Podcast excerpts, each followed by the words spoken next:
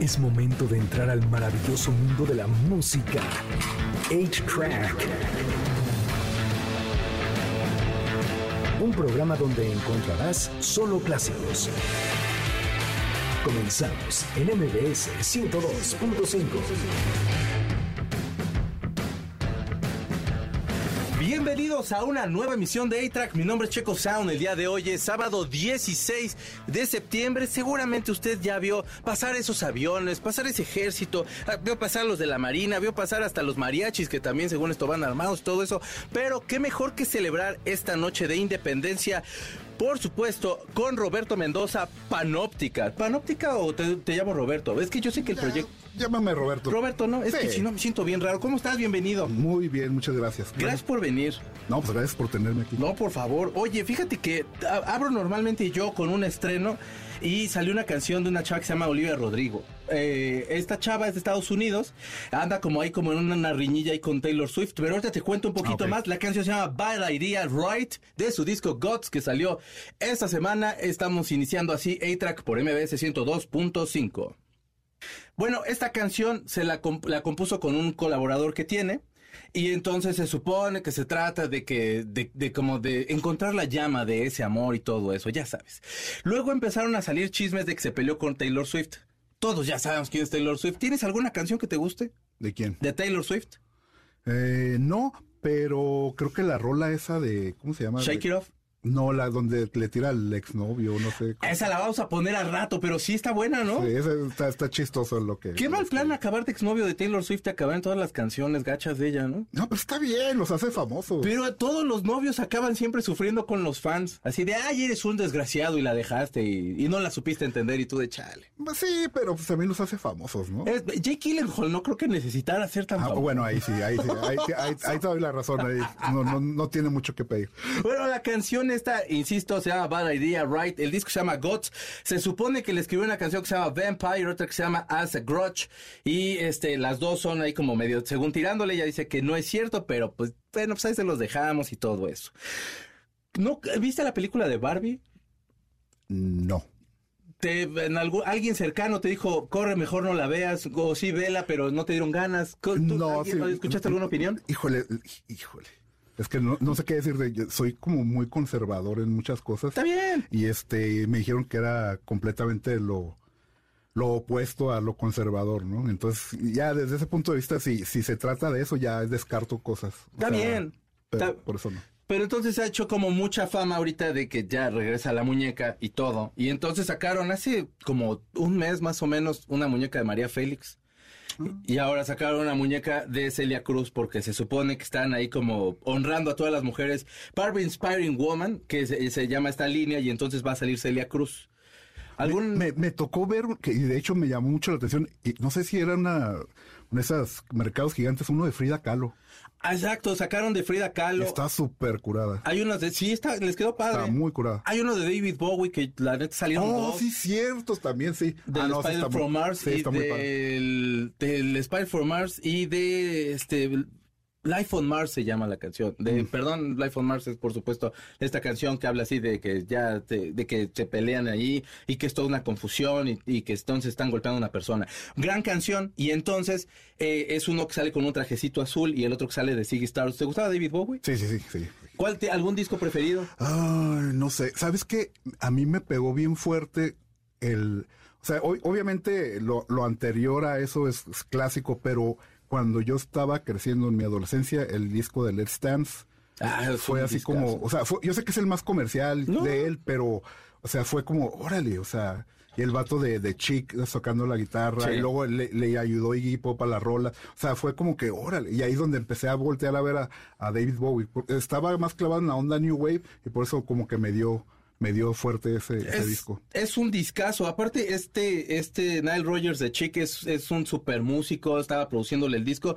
Y sí, también a mí me gusta mucho. Yo creo que aparte, sí es como, como eh, forzar a ver de hasta qué tanto, qué tan pop puedo sonar, ¿no? Eh, Y también, eh, es- ¿sabes por qué también no lo digo? Porque de repente así como que los puristas dicen, no, es el disco más comercial de David Bowie. guácala". Entonces dices, bueno, sí, pero me tocó creciendo escuchar esas canciones. Por supuesto. Aparte, pues, ¿qué tendría de malo que te que, que te des ahí un, un cachito ahí de lo más popero que se pudo hacer.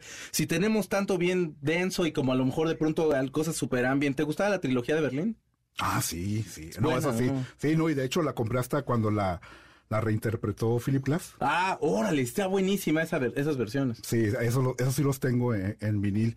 Y no, es que, pero es que la trilogía esa fue, no, increíble, eso sí. Sí, es que sí marca, aparte marca toda, influencia toda la, todo el New Wave de hecho, No, pues, todo el a- a- industrial. exacto, todo eso, a ¿no? toda esta raza vino gracias también, todos querían ir a grabar a Berlín con Connie Plank, gracias a Dave Bowie que se llevó a todo eso. ¿Alguna vez fuiste? A- Ah, ya- al estudio- ya al hablaste estudio- ustedes en Europa, ¿no? Sí, al estudio he estado por fuera, pero no, no. Al Hansa. Sí, no, no entré. O- Creo que no sé si todavía estaba. Se supone creo que ya ahorita es museo. O Ajá. alguna amiga vive allá y me dijo, un día vamos. Y yo, de, no, Sí, pues, pero creo que como vaya. estudio ya no está. Pues es que ya está bien complicado. Todo el mundo quiso grabar ahí. Hasta los YouTube grabaron el Actum Todo Baby el ahí. mundo. Es que Connie Plank era la onda. Y tenían, de- bueno, decían que, que las salas de reverberación eran muy especiales. Los Killing Joke, los de Mode, todo el mundo pasó por ahí. Sí, es cierto. Killing Joke también hizo ahí el disco. El disco de Nighttime. Sí, sí, sí. Qué buena banda. Oye, y y, bueno, déjate, doy una nota más, porque básicamente pues de esto va, te platico yo una nota, tú me dices ahí como alguna cosa, ahí editorializamos un poquillo. ¿Te gustan los, Pet- los Pet Shop Boys entonces? Eh, Te platico. No me Entonces, gusta eh, nada, entonces, espérame. Eh, entonces, hace, hace ocho meses aproximadamente, mi hermana se peleó con su esposo y tenían boletos para un concierto de un día para otro. Y me dice, te los doy. Y yo, ¿quién es? New Order con Pet Shop Boys. No. Y yo, ¿dónde? En el Hollywood Bowl de Los Ángeles. Y yo, un día antes, mi carro estaba descompuesto. No manches. Y yo, dámelos. Dámelos. Renté un carro. Y, y yo, o sea, yo, a mí me gustaba mucho la de Western Girls de los Pet Shop Boys. Pero de ahí en fuera, pues no, no soy tan, tan fan. Pero sí soy muy fan de New Order. Yes. Entonces me fui y dije, bueno, pues veo los Pet Shop Boys, o sea, ¿qué, qué pierdo, no? ¿Sabes qué? Me impresioné. Son un grupazo en vivo, ¿no? En vivo, es que es como, como si fuera una obra de teatro. No sé, o sea, los visuales, los movimientos, y luego de repente a la mitad del concierto saca un grupo, o sea, increíble, o sea, no podía creer que, que eran tan buenos, ¿eh? Es un grupazo. Fíjate que, eh, que- aparte, qué padre ver a los New Order, también, o sea, verlos juntos debe ser un super alucín. ¿Quién abrió? Eh, eh, esa vez abrió Pet Shop Boys, pero eh, dependiendo la fecha, Se cambiaban. Entonces, a veces abría New Order, a veces abría Pet Shop nunca he podido ver a New Order. Nunca he podido ver a New Order. No, nunca he podido ver ¿Ya- a New ¿No han Order. venido a México? Creo que sí, pero nunca me ha tocado. Me ha tocado ver a Mira, Peter te, te- Hook. te voy a ser sincero, no te pierdes de mucho en cuanto a en vivo porque Están como parados nada más, Ajá, ¿no? Como que les vale un poquito gorro y no se esfuerzan mucho. Banda pero es una banda que tienes que ver, o sea, es una banda legendaria. y quizás en mi top 5 de bandas favoritas de, de siempre. New Order, pues es que es una bandota. Aparte, poder tener como el valor de hacer ese cambio de sonido, ¿no? De, de todo esto que Es venía que- de Joy Division. No, deja, o sea, eso es algo que yo digo con gente. Ok, sales, ha- haces una banda que se convierte en leyenda y haces otra banda que se convierte en leyenda. O sea, ¿quién ha hecho eso? Nadie. O sea, si realmente eso es bien complicado que pase. O sea, o sea, es, es- aparte sin el vocalista que es tan icónico, que con esas letras tan demenciales, tiene un che chamaquillo ahí, todo pedorro que 21 sabía años. muchísimo. Ajá. 21 y que leía como loco y escribía como, como genio, la verdad. Y luego empezar a hacer ese tipo, eh, o sea, el house y empezarle a meter el, el bajo sexto. Bueno, el bajo sexto, el, pero digo, no, sexto, sí, el bajo sexto norteño, que bueno, pues ahí, saludos allá, Intocable, que ese es el mejor bajo sexto que ha existido, por supuesto. Vamos a una canción, ellos son los Pet Shop Boys y los saqué a tema porque van a estar en el Teatro Metropolitan, eh, ah, eh, un poquito después del Corona Capital, van a estar bien cortito, va a ser el 20 de noviembre, los boletos van de 2.800 a 680 pesos. O sea, amigo, alguien que quiera ser como mi mejor amigo en ese concierto, se busca amistad, por supuesto, desinteresada. Y vamos a escuchar Western Girls del disco Please de 1984. Estás escuchando A-Track por MBS 102.5. Ellos son los Pet Shop Boys, la canción se llama West End Girls de su disco Please de 1984. Nosotros vamos a ir a un corte y regresamos. Estás escuchando A-Track por MBS 102.5. Pongamos pausa al cartucho de 8-Track, donde están los verdaderos clásicos, por MBS 102.5. Es momento de ponerle play al cartucho de 8-Track, por MBS 102.5, donde están los verdaderos clásicos. Ya regresamos, MBS 102.5. Ya estamos de regreso en A-Track por MBS 102.5 y le tengo un regalo, persona que está celebrando a nuestra patria. Tengo dos pases dobles para el musical El Mago para el 22 de septiembre a las ocho y media en el Teatro Hidalgo y tengo un pase doble para Mamma Mía este 24 de septiembre a la una y media en el Teatro de los Insurgentes. Mamma Mía que es una super obra y que a mí me gusta un chorro porque ABBA es la mejor banda de pop de todos los malditos tiempos. En el Teatro Insurgentes ya le había dicho, tengo eso y tengo más cosas, pero más adelante le doy, no, no coma ansia. Sí, esta sección se llama Vamos a conocernos. Vamos a conocernos, son preguntas muy personales. Muy personales. No es, no es entrevista de Jordi, porque mi Jordi, yo no te quiero hacer llorar, tampoco quiero acabar llorando acá y no tenemos ni qué tomar. Pero, ¿cuál fue tu primer trabajo? Ah, qué buena pregunta. Mi primer trabajo, lavando platos en un restaurante de comida china. ¿En serio? Sí. La comida china ya tan rica. Sí, ¿Y te rifa. pagaban, te pagaban más o menos? ¿Te No, sí me pagan bien. Lo que pasa es que se dio ese trabajo, yo tenía como 13, 14 años. Y este, mi tía, hermana de mi mamá, se casó con un chino. Ajá. Y pues un restaurante, entonces pues, estaba en familia todo ahí, ¿no?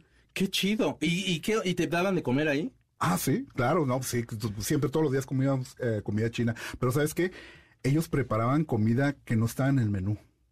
¿Cómo crees? Sí, haz de cuenta que, no sé, la verdad no recuerdo bien, pero preparaban otros platillos que eran nada más como para ellos y como todos eran chinos, había como unos cuatro o cinco cocineros chinos, pues a los que estábamos ahí trabajando nos, daban de la misma comida porque hacían mucho, ¿no? Y, y no, nada de lo que hacían estaba en el menú. Y Wow. estaba delicioso. ¿Era buen chef? No, eran buenísimos, buenísimos. Fue muy famoso ese restaurante por muchos años ahí en Tijuana. ¿Te acuerdas cómo se llamaba? Eh, Nuevo Café Oriental.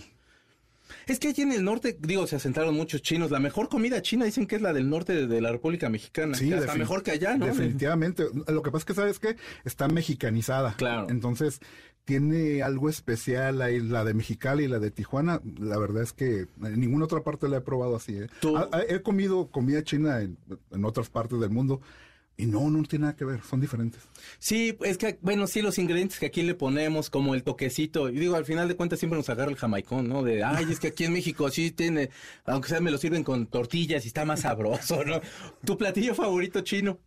Hablando de eso. eh, yo creo que eh, me gusta mucho el, el pollo con pau. Ah, cómo no, es bien Me rico. gusta mucho. ¿Tú te acuerdas cuando estabas niño qué canciones escuchaban tus papás? ¿Gru- ¿Algún grupillo? A lo mejor. Mi papá era súper fan de los tríos. Ah, sí. Así de los, Boleros. los haces, los panchos, em, los dandies, creo que no sé si ellos eran boleros también, pero ese tipo de música es la que recuerdo mucho de niño. Wow. ¿Y te, y te, te sabías los boleros nada más? ¿O ¿Les Fíjate que agarraste se- gusto? se- se- le- extrañamente, después, conforme pasó muchos años y después de Nortec y de otras cosas, eh, hubo, un- hubo una invitación de parte del Fonca a, a- a recrear boleros. ¿En serio? Entonces hice un disco que se llama Canción Maldita. Y son la recreación de boleros, pero con electrónica. Wow. Invité a cantantes de diferentes proyectos, por ejemplo, a, a Paquito de DLD, Sí. canta una. eh, ¿Cómo se llama este vato de la cuca? Eh, ¿José? José. Eh, está también Jaramar. Eh, se me olvida quién es más. Este, ah, el vato de Inspector. Ah, ok. Ay, Big. Big Javi. Big Javi. Eh, ellos- los tuve de invitados en, en Guau. ese disco. Se llama Canción Maldita. Y entonces sí, por supuesto, ¿te- ¿alguna canción preferida que tengas que la hayas, de- alguna que hayas dedicado de bolero? Dedicado no, pero um, la de 100 años, aunque ya sé que es media quemada, me gusta mucho. Es un rolón. Sí. Aparte sí duele harto, ¿no? Sí, sí, sí. sí. Con gran indiferencia, hermano. Sí. O sea, sí, eso sí duele. Rolonón. Oye, y hablando de indiferencia, la primer novia que te rompió el corazón, ¿cómo, cuándo y a qué hora fue? La primer novia que me rompió el corazón. Casi siempre rompí yo el corazón, pero Ajá, toro. La- yo las dejo. eh, no voy a decir su nombre. Pero No, no. tenía, que 18, no, tenía, sí, 18 años, 18 años. ¿Y qué pasó? Eh, creo que me dejaron por otro. No me digas. eh, pero, ¿Cómo te diste cuenta o, o cómo? no, fue, fue así, me dijo la neta. Ah, sí llegó y te dijo, ¿sabes qué? La Sí. qué mejor, ¿no? Cuando llega La, la neta sí, porque hay como que cortas de raíz. Sí, claro. Sí te duele, sí, sí le sufres, pero te cortó raíz, no, no estás con la esperanza o de que, o, o al menos que seas muy burro y de ahí andes todavía detrás. O sea, eso, o sea, fue bueno y, y si no hubiera sido así, no hubiera aprendido.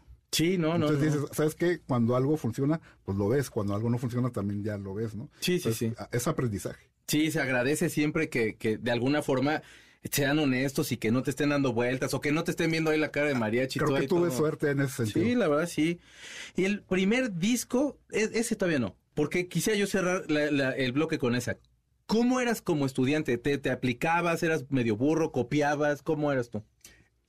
En toda la primaria y secundaria mm, nunca bajé de 9, nunca. Siempre era 10, 9, 9, 10, 9, 10. Cuando llegué a la prepa valió gorro todo. Ya ahí sí todo se fue a- al caño. Gacho. De plan. Sí, sí, porque, o sea, ya en, era 1985 y dije, yo me voy a dedicar a la música. Y haz de cuenta que ya ni entraba a clases, me empezaron a, a- empecé a reprobar, reprobar, reprobar, a tal grado que le hablaron a mi papá y digo, ¿sabe qué, señor? Su hijo no entra a clases. Entonces mi papá me agarró, me metió a otra escuela y en esa escuela también valí gorro. De la tor- ¿Y si te regañó muy gacho tu papá? ¿Tu papá te regañaba feo? ¿Te Sí, castigaba? Sí, sí, Sí, sí, te llegaba a no. dar tus... Ah, no, si de morrito sí me da mis Sí. sí. ¿Y sí salvajón o andaba así como de pa' cagar No, no, no, no salvajón. Bueno, alguna que otra vez sí le dio fuerte, pero Pero no te das, no, no sientes que luego ya crece uno y es de, hijo, sí tenía razón en darme ese, ese trompón. sí lo necesitaba y creo que necesitaba más todavía. Ahora ya de, de grande lo veo. O sea, me enchuequé por un momento, pero me enderecé solo después con el tiempo, ¿no? ¿Cómo, eh, eh, cuál es el primer tema elect- de electrónico que escuchaste? Buena pregunta, mano. Híjole, eh, ¿sabes qué pasa? Eh, cuando estaba muy morro, tenía unos primos mucho más grandes que yo, pues ya eran, eh, no sé, adolescentes, y escuchaban rock progresivo. Ok. Entonces, dentro del rollo del rock progresivo había muchos discos que no eran progresivos, pero que eran de electrónica. Entonces tenían que Tangerine Dream, tenían este um, John Michel Jarre, ya. este, todo este tipo de Tomita, me acuerdo mucho Tomita. de Tomita. Entonces todo esto estaba morro y veía las portadas y decía, esta es una onda como espacial. Sí, es, Entonces me ponían los discos y ahí empecé. Ahí empecé y de ahí no paré. Y estamos hablando de 12, 11 años más o menos. Entonces yo, ¿de dónde salen estos sonidos? ¿Por qué me pongo a pensar esto? Entonces ahí empecé, empe- empecé. ya cuan- conforme los ochentas descubrí ya pah, miles de cosas, ¿no? ¿Cuál es, ¿Qué es lo último que escuchaste que podrías recomendarnos? Lo último que escuché, buena pregunta, qué buenas preguntas tienes. O, o preguntas que Hombre, me hacen pensar mucho. Este, híjole, a ver, ¿qué, qué podría ser? Am, ahorita veníamos escuchando un disco de, de un músico electrónico que se llama Thomas Feldman, Ok. que acaba de sacar un álbum. Eh, eh, no sé si recomendarlo porque como que es bastante difícil de escuchar, pero si te gusta el minimal y el ambient, a lo mejor te Ah, gusta. chido. Sí, el minimal es la onda. Sí. ¿Qué, en estilo de electrónico, ¿te gusta alguna algo en específico? A lo mejor el minimal o, o house o qué es lo que... Yo, yo como panóptica hago minimal. Sí, sí, sí, sí. y sí. es muy clavado. Este, pero en cuanto a gustos, ah, sabes que ahora que me lo recuerdo, yo mm, amo a un tipo que se llama The Bug, Mm. B-U-G. Eh, hace como una especie de dancehall del infierno. Así Órale. como lo oyes, es como, como si fuera reggaetón, pero hecho en el infierno, así súper duro, súper noisy, industrial, con bajos dub de así de reggae. Eh, eh, súper recomendable. Bien atascadote. Atascadísimo. Ah, súper. Es lo, es lo mejor que. ¿Podrías que- repetir el nombre? The Bug. De Bach. Te lo súper recomiendo. Oye, ¿y cuál fue el primer cinte que te compraste? Buena pregunta también. Híjole.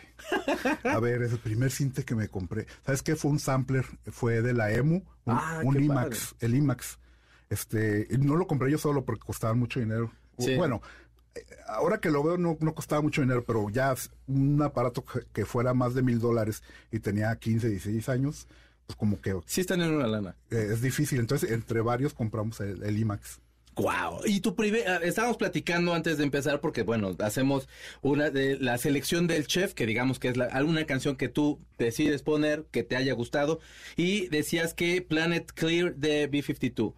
¿Podrías por favor decirme cómo fue que escuchaste esa canción? Fíjate que una vez eh, escuché en el radio Rock Blaster, esta, acababa de salir, no sé qué año sería, 80 y algo. 83, Tres, 83 dos, cuatro, por ahí. no sí. sé. Acaba de salir. Y dije, ay, qué, qué padre está, ¿no? Y mucha gente así como que le empezó a tocar mucho. Pero entonces entré a una tienda de discos en Tijuana y, y salió la canción de Planet Clear y me saqué de onda porque escuchaba cosas electrónicas y escuchaba a la vez como una onda New Wave. Entonces, y le dije, ¿qué es? Me dice, ah, los B-52s. Y yo, ¿los mismos de Rock Lobster? Dice, sí. Y yo, no, pues trae para acá. Y eso fue el primer cassette, porque ni siquiera disco, era el primer El cassette, cassette. que compré, era uno amarillo. eh, no me acuerdo bien la portada, pero creo que estaban ellos en la portada. Wow. Y este, y, y la neta, Planet Clear fue así como que me trae memorias de yo de chavillo comprando discos. Rock Lobster es del 78. Vamos a escuchar entonces Planet Clear de, de B-52. Es un rolón y estamos con Panóptica, por supuesto, aquí en Ectrack por MBS 102.5. Acaban ustedes de escuchar Planet Clear con B-52. Vamos nosotros a un corte y regresamos con más, más, más. No se vaya persona, que tengo hasta regalos y tenemos más que chismearle. No se vaya. Pongamos pausa al cartucho de 8-Track, donde están los verdaderos clásicos, por MBS 102.5. Es momento de ponerle play al cartucho de 8-Track, por MBS 102.5, donde están los verdaderos clásicos. Ya regresamos, MBS 102.5. Ya estamos de regreso en A-Track por MBS 102.5 y le tengo un regalo, tres pases dobles para sobredosis de soda con Al Calor de las Masas Tour en el 2023, el 23 de septiembre a las 9 de la noche en el auditorio VV, o sea, en el Blackberry. Ahí lo puede usted escuchar, este, este, esta, esta, pues, calor de las masas del tour de sobredosis de Soda Stereo. Y también tengo dos pases dobles para que reviva los noventas con I Love Dance del 2023. De, recordarás esa época del boom del electrónico, predominantemente europeo. Este 8 de octubre a las 7 de la noche en el Pepsi Center. Contará con participantes como Wingfield y también Jerry Burkham de Ace of Base. Ace of Base, vato, no man. ¿Te acuerdas de Ace of Base? Los nazis. Eran ajá los de. ¿Cómo se llamaba la de que tener un hijo? Los, los acusaron de nazis. ¿En serio? Sí, ¿A los bus- of sí, búscale, búscale. No manches. Sí, sí, sí. Está ahí, ahí como que varios background ahí medio nazi. No me digas, no, no, fíjate el electrónico tan suavecillo que sonaba y todo ahí tan tranquilón y a la hora de la hora. Ajá. Qué raro. Sí, chécale, googlealo y verás. Ah, su tío. Bueno, pues, pues así la cosa. Oye, ¿te gustó la película Interstellar? ¿La viste? Ah, me encanta. Me encanta. ¿Qué tal la música, no? Yo creo que de mis soundtracks preferidos sí sería de Interstellar porque, o sea, hay muchos. ¿Algún soundtrack que te guste mucho? El número uno debería de ser Blade Runner de Vangelis. Ah, te fuiste bien lejos, claro que sí. ¿Cómo no pensé en ese, bro? Ese es un- Júntate conmigo, mano. Sí, pues es que ya vente para acá a vivir. Yo ya no tengo a dónde llegar. Acá tú te quedas a dormir con el Chentes, yo a dónde me voy allá. Oye, pero entonces, ¿y algún otro que te guste? Otro soundtrack. Hey, Em, déjame pensar. Eh, soundtrack, soundtrack, soundtrack, soundtrack. ¿Sabes qué? La, ver- la verdad, lo que hizo eh, Ruichi Sakamoto para el- la, la película de. ¿Cómo se llama? esta? ¿El último emperador? No, eso es cuando ganó el Oscar. La, la última, la última. La que, la Ay. que hizo con para el mexicano que dirigió eh, Iñárritu, no, este, Sí, Cuarón. el, the, del- The Raven. Ah, esa es Iñárritu. Alejandro Iñárritu. Ah, De. Revenant. el- que la Ruichi Sakamoto con Alba Noto. Sí, me tocó verlos en el Metropolitan. Hijo, qué showzazo, vato, no manches. De pronto le empezaba a pegar a las, o sea, a las cuerdas de... No, no, no, no, no, yo me quedé Y loquísimo. el otro procesando con la compu. Sí, aparte ahora que murió Richie Sakamoto, ahora sí que en paz descanse el maestro, eh, eh, Alba Noto ha estado sacando muchas cosas y con muchos recuerdos y está tocando un buen ahorita Alba Noto. Qué bueno es ese cuate, ¿no? No, buenísimo. Ya tiene un ratote. Fíjate, ellos eh, son de Austria. Sí. Y me tocó ir a Austria con mi primer disco de Panóptica. Y llegué a un lugar que se llamaba Flex, era un club como de música electrónica. Sí. Entonces, me, eh, cuando estaba en el Green Room, eh, me dicen, ¿te gusta algo de acá? Y yo, "Ah", y yo sí. Y era la compañía de Raster Norton, creo que es la de Wow. Alba Norton. Sí, sí, sí. Entonces dice, ah, ah, sí, sí, son de acá. Y yo, ah, ok. Terminé el show y tenía un paquete como con unos 20 discos de Roster Norton. ¿Te los mandó? Con un letrero diciendo, felicidades, tocas muy bien, aquí te mandamos unos discos. No manches. Sí. Iba a decir algo peor, pero qué bueno que... Qué bueno que no. Eh, no, ¿en serio? Sí, Wow, qué regalazo. Digo, no conocía a Alba ni a la gente de Raster, pero me Pero ya rola. O sea, ya eh, respiraste ahí como con la gente que, que más o menos. Son unos genios esos cuates. No, neta. increíble. Ellos son los que casi casi pusieron la, la electrónica del laptop de moda. Sí, sí, sí, sí, sí, sí, Todo lo que es Mutec es gracias a gente como ellos. Sí, eh, Alba Noto es un y, y, y Rich Sakamoto encontraron como una combinación muy padre. Y eso es lo que tienen los músicos. Ahora sí que in- buenos, Sí. que no se quedan en una. Dave Bowie, También. Richie Sakamoto. Buscan a gente creativa que está haciendo algo propositivo y se lo jalan o lo Pero absorben. aparte se siente, no se siente, o sea, digo, el madonazo ahí de, ay, está No, no, jalando", no, no, no, no, Sino, no, porque. Madonna en un momento lo hizo muy bien. Sí. O sea, en un momento sí, tuvo, sí como que el- supo el arte ahí de hacerlo. Con el, ¿cómo se llama? El William Orbit. Con William Orbit estuvo muy bien. buenísimo. Con Mirwais también hizo También cosas bueno, sí, interesantonas. ajá. pero de pronto era así de, ¿quién está sonando más? Diplo. Este. Ajá. Dip- a mí Diplo me gustaba, Eh. pero ya tenía muchos años haciendo cosas padres y como que lo que, lo que marcaba la tendencia era lo que estaba en el under, que era lo que hacía Bowie, lo que Mm. Ajá, hacía Rich. Sakamoto, que era como esto, es, aparte era como una pasión de lo que están haciendo estos vatos me super gusta. Es que era la ¿no? vanguardia, Sí, por supuesto. no lo que estaba pegando. Sí, que aparte era, exacto, como no buscar estar en las listas. A mí me gusta No. porque suena bien, es, es, o sea, como estéticamente todo está en orden y por eso iban y por eso yo creo que se sentía más honesto ese trabajo. Sí, no, definitivamente, definitivamente. Todo esto, lo de Interstellar, porque el sábado 30 de septiembre a las 5 de la tarde en el Centro Universitario Cultural AC se van a presentar, van a hacer, van a poner la proyección de la película Interstellar y va a estar orquestada. La Orquesta de la Ciudad de México va a estar tocando todo el soundtrack de Interstellar que a mí me turbo, me encanta ese, ese, ese- ¿Quién hizo el soundtrack? Es este Max- Hans Zimmer. Hans Zimmer. Ah, ok. Pensé que Max Cooper. No, no es Hans Zimmer, que la verdad a mí se me hace ahorita de los mejores, también está un poquito choteadón, pero también se me hace de los mejores este, músicos ahorita para soundtracks de películas, todo eso.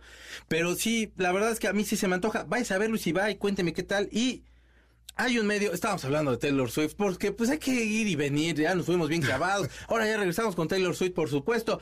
Entonces hay un medio en Estados Unidos. La morra es que la está rompiendo bien rudo. O sea, todo mundo, mi mamá ya sabe quién es Taylor Swift. Ya, mi mamá es mi medidor, ¿no? O sea, ya llega y de, esta muchacha que se llama Taylor Swift, ¿verdad? Sí, mamá. Ay, escuché un par de canciones, qué buenas que están. Y yo de ya, entonces ya lo logró Taylor Swift. Ya llegó a los oídos de mi mamá, que normalmente no le gustan tanto las cosas. Y entonces hay un medio en Estados Unidos que está buscando una persona para que cubra 24 por 7 todo lo que haga esta mujer, porque se supone que va a romper récord con la gira que está haciendo. Podría juntar más de mil millones de dólares este, y ser una de las giras más redituables de toda la historia de la música. Entonces están contratando una persona que se puede ganar como unos 20, de 20 a 60 mil dólares. No sé cómo en un rango así tan amplio como de 40 mil dólares esté ganarte de 20 a 60. Supongo que en una de esas, si sabe usted dar maromas y editar video, este, y a lo mejor, pero eh, básicamente vas a ir siguiéndola para todos lados.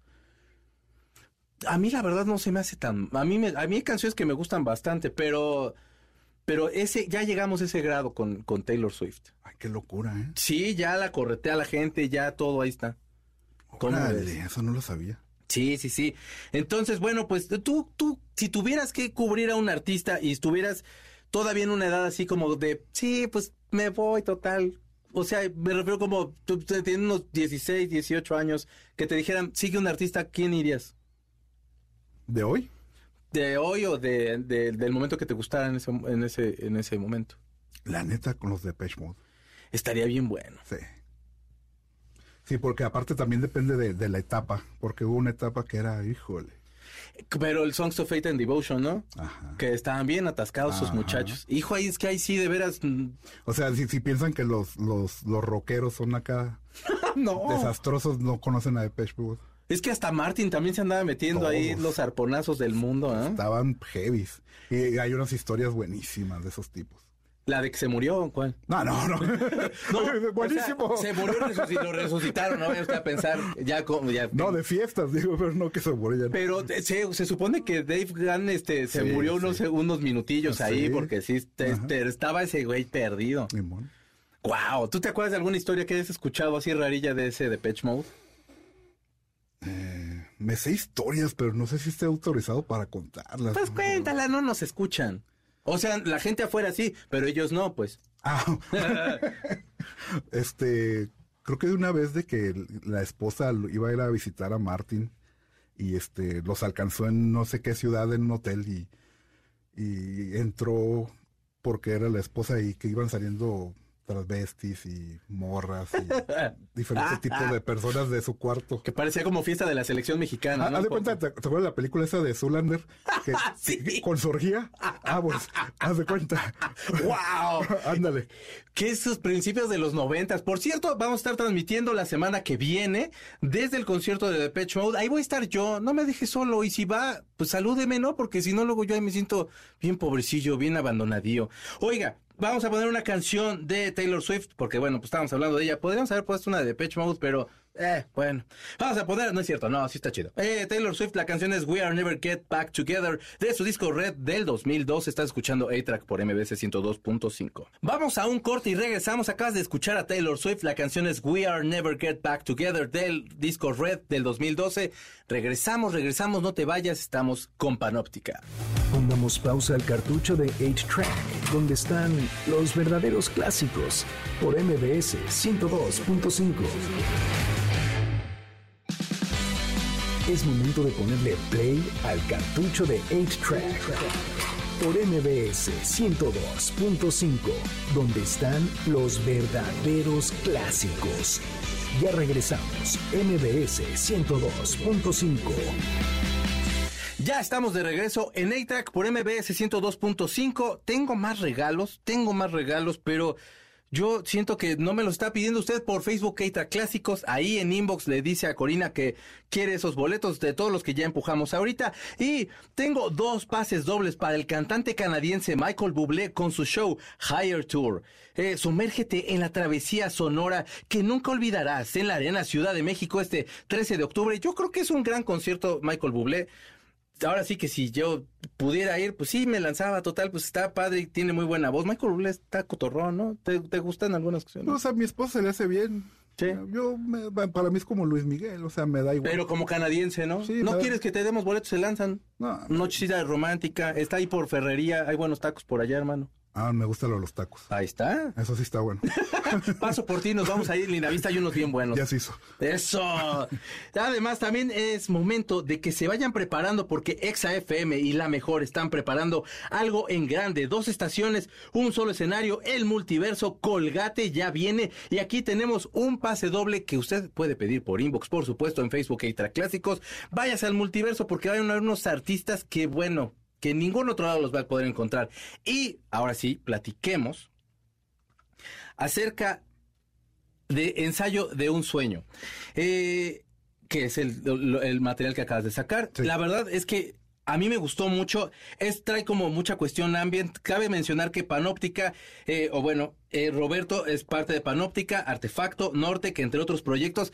Vato, tienes un chorro de proyectos y Panóptica es como este tengo la impresión que es como tu recreo. Entonces, es como este ambiente que es como muy libre. Está muy bueno el disco, me gusta mucho, es muy fresco, porque tampoco se escucha denso, es, es, es, muy claro y me gusta mucho. ¿Cómo fue el proceso de, creativo del disco? E, e, este había por mucho tiempo eh, el producir una rola me, me costaba mucho trabajo porque querías dejarlo lo más perfecta posible y me tardaba días en una sola rola esto dije, voy a intentar hacer con la idea de que muchas veces cuando soñamos, te despiertas, si no lo escribes, no hay manera de que lo vuelvas a recordar. Entonces dije, voy a hacer lo mismo. Tengo sueños y voy a intentar recrear con la música, hacer la banda sonora de ese sueño que tuve. Y lo más rápido posible. Entonces no me dio tiempo de decir, voy a postproducir. No, era tal como va, vámonos. Entonces era todo muy en, en improvisación. A lo mejor editaba un poco, pero todo era lo que sentía en ese día por lo que tuve que ver con sueño y como fue mucho por la pandemia, pues todo que era como muy nostálgico, toda la mayoría de los sueños. Entonces me llevó por ese caminito el hacer todo esto. Y, las canciones las hice muy rápido, muy rápido. Eh, ¿Y cuánto te llevabas más o menos por, por como por bloques de canción? Creativamente, o sea, entiendo que es un proceso como más orgánico o más a lo mejor como de, pues, como desde la entraña, pues, de, de sentir a lo mejor el encierro, de estarte confrontando con toda esta cuestión. Pero a lo mejor de pronto dejamos de hacer cosas y no se, se nos empieza a, hacer como la obsesión de, pues me meto al estudio y entonces no me salgo hasta que quede la rola. ¿Cómo fue tu proceso? No, no. En eh, ese sentido. Básicamente era, no hago nada hasta que no me llegue algo. O sea, Ah, podía pasar, por, eh, eh, el- lo que tardó en hacerse disco no fue tanto por lo que tardé en hacer las canciones, sino el tiempo que me daba en tener algo que me inspirara. Entonces, hasta que no tenía ese momento, no hacía algo. Entonces podían pasar días, podían pasar días y cuando llegaba algo, órale, corriendo, vámonos, como vas. Y te sientas y- en el sintetizador y ya, ya a lo mejor ya tienes el sonido que necesitas o vas buscándole ahí. O sea, a lo mejor el arreglo ya está, pero buscas un sonido en particular o... Sabes, ya tengo una idea de cuando es que digo, es que todo lo veo como películas. Este, cuando recuerdo lo de qué se trataba el sueño, como que ya me recreaba un ambiente. Entonces, por eso siempre empezaba por los ambientes o las atmósferas. Ok. Entonces, lo primero que buscaba era que me diera ese ambiente. Y luego ya después, si tenía que llevar un ritmo, si tenía que llevar un, una armonía o una melodía, pues eso ya venía después, ¿no? Pero primero era la atmósfera. Podía ser a lo mejor un, un pad de un cinte o podía ser a lo mejor violines, pero ya con, con el sample ya todo distorsionado y bajado de pitch y todo eso para que sonara mucho más ambiental, ¿no? Y en algún momento, o sea, ¿cómo, cómo lo presentas en vivo? ¿O ¿Cómo es el plan para presentarlo en vivo? Eh, Fíjate que me ha sido difícil porque eh, con la gente de repente eh, piensa mucho en Panóptica con mi otro proyecto, Panóptica Orquestra, que, que complejo de amor y todas estas rolas, y este y es completamente diferente. Entonces, y el otro era un grupo. Sí. Éramos cinco personas, seis a veces.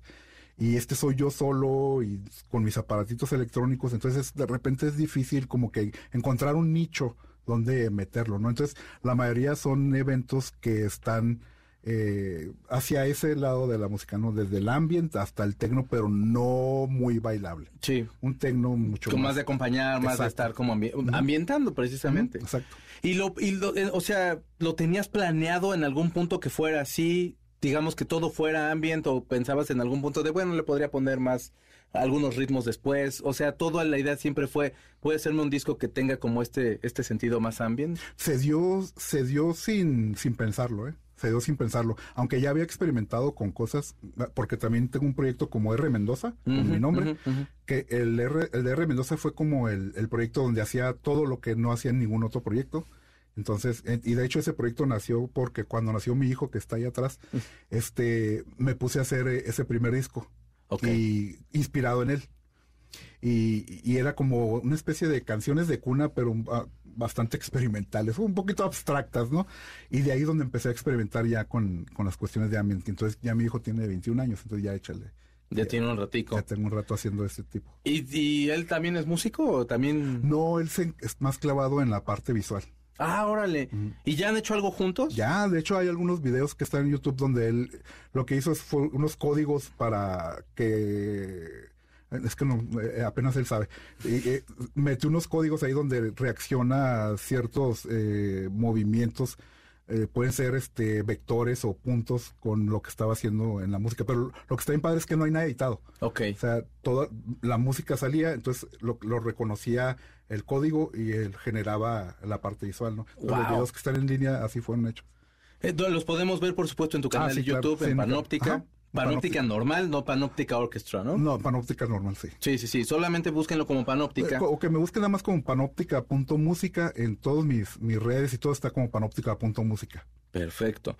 Eh, vamos a cerrar este programa. ¿Te gustaría agregar algo, algo más que nos quieras vender? Próxima presentación, este, digo, por supuesto, escuchar Ensayo de un Sueño, que lo pueden encontrar en Spotify y todas las Ah, otras. mira, eh, qué bueno que me preguntaste. Este, el disco, el CD, lo sacamos. Yo sé que a mucha gente ya ni le interesa el CD, No, sí. pero la cuestión es que eh, en este caso, este disco, la mitad nada más está en streaming. La otra mitad nada más está en el disco. Órale. Entonces, si quieres todo el disco completo, lo tienes que tener en CD. Entonces, ok. Claro, porque solamente tienes cuatro canciones en el, en el, sí, lo, sí, escuché entonces nada más cuatro canciones, Sí. porque apenas tengo el disco. Acá está el disco. Véalo usted si lo está viendo en YouTube, ahí está el disco. Y la verdad, a mí, bueno, las cuatro canciones que, que, que, que yo encontré de verdad me gustaron mucho. En serio, muchas gracias por esa música. Que aparte se escucha bien poco. Cuando menos, eh, eh, a lo mejor yo en México estoy muy poco empapado de a lo mejor música ambient que se esté haciendo y lo que tú hiciste a mí se me hace espectacular y suena súper, súper avanzado. Digo, fuera a lo mejor del concepto que tú le das, yo lo escuché como muy padre, lo escuché como muy luminosón y todo. Qué padre que estén colaborando tú y tu, y tu chavo y haciendo. ¿Cómo se llama tu hijo? Sebastián. Sebastián, felicidades por No, no, me preguntes por qué Sebastián, ¿eh? ¿Por qué? No es cierto. Pero ¿y por qué? Sebastián Abreu. ¿En serio? ¿Eras fan? Sí. Es que loquito era la onda. No, y pues, Cruz Azul. No manches, ya te quiero un chorro. Quédate en mi casa. A mí yo le voy al Cruz Azul bien duro. Y sufrimos. A todos los Cruz Azul. Ya, no nos duele nada. Ya no, nos duele no se hace uno bien resistente. No, a mí ya no me duele nada. Tampoco a mí, ya estamos. Entre la morra de cuando tenía 18 años y Cruz Azul, ya nada me hace daño. ¿Verdad que no? A mí se me casó una novia y ni me dolió tanto como cuando perdimos contra el América. Eh, no pasa nada. Ya estamos bien fuertes los del Cruz Azul, la verdad. Pues con ese mensaje, ¿qué mexicano, mexicanos que le van al Cruz Azul, se les manda un beso. A los otros, pues un abrazo, cordial, buena ondilla. ¿No? ¿O qué les mandamos? Un, besillo, un besillo. un beso, sí. Ahí chiquitillo. Oye, vamos a, vamos a escuchar una canción que, este, que la verdad eh, yo la yo no la había pensado porque era como con orquesta y había yo puesto otra pero entonces olvida la compa cómo fue la composición ah eso estuvo bueno Fíjate que esa canción la hicimos entre yo y Jorge Verdín. Bueno, al revés, Jorge Verdín y yo. Y este, y un día estábamos en, en, un restaurante que está justo a la orilla de, del bordo entre Estados Unidos y México, en playas. Entonces había unos señores platicando ahí de, de broncas que tenían ahí con la, con las esposas o novias, no sé qué, y Jorge sacó la grabadora y, así como que lo grabó y, la, las frases que vienen al principio de la canción son reales, son de un señor real. Y este, y platicó, no, pues que, no, pues que ya nos dejó, no sé qué, no recuerdo bien exactamente lo que dijo, y ahí, de ahí nos agarramos Verdín y yo y dijimos, vamos a la rola. Eso está bien buena esa idea. Y sabes que la, la rola es, creo yo, porque me lo han dicho que es de las más reconocidas de, de lo que fue Norte.